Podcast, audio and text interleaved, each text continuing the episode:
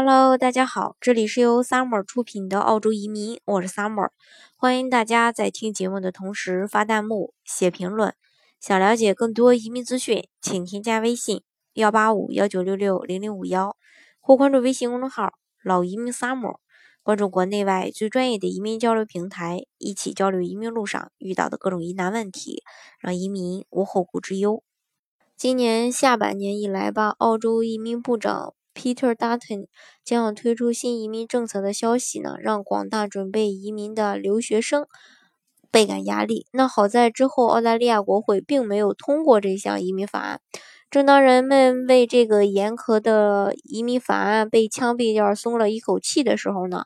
悲伤的消息再度传来。Peter Dutton 提交的入籍法案改革通过了修正案，明年七月份，澳大利亚将正式开始实施这项法案。这个消息再次让澳洲移民局登上了澳洲各大媒体的头版头条。改革被否定，在推修正案，澳洲移民政策的潮涌时刻呢，也牵挂着广大中国移民群众的心。那几个几个月以来吧，起起伏伏，上上下下，最终。还是移民局如愿以偿，虽然是修正案，但可想而知，未来的移民政策究竟是一片怎样的水深火热呢？那根据澳洲媒体的报道，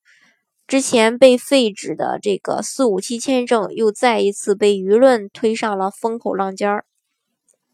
面对澳洲政府之前取消的四五七签证的情况，世界最大的职位搜索引擎公司 Indeed 表示。在四五七签证取消之后，首当其冲的就是澳洲服务业，人才短缺已经成为大问题。Indeed 公司表示，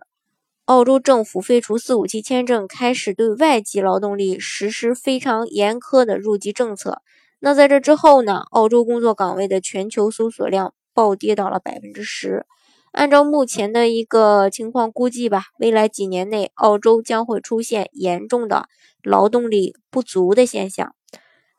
目前，澳洲的服务行业已经受到影响，厨师啊、管理人才已经出现这种缺口。除此之外，澳洲不少行业都已经出现了雇不到人的尴尬局面。根据澳洲移民局的数据显示，截止到今年。九月份，澳大利亚国内的外籍劳工数量有九万六千人，大概约占呃这个印度占百分之二十五，然后英国呢能占到百分之二十，中国呢能占到百分之六。除此之外呢，很多的澳洲雇主也表示，海外雇员的质量要优于本地的雇员，本地雇员的态度实在是有点太差。他们的教育水平以及服务意识也远远不如海外劳工。澳洲媒体发文称啊，目前的劳动力短缺现象不仅会对酒店、餐饮等服务业造成巨大的损失，那未来十年呢，澳洲养也将受到劳动力不足的影响，出现经济下滑。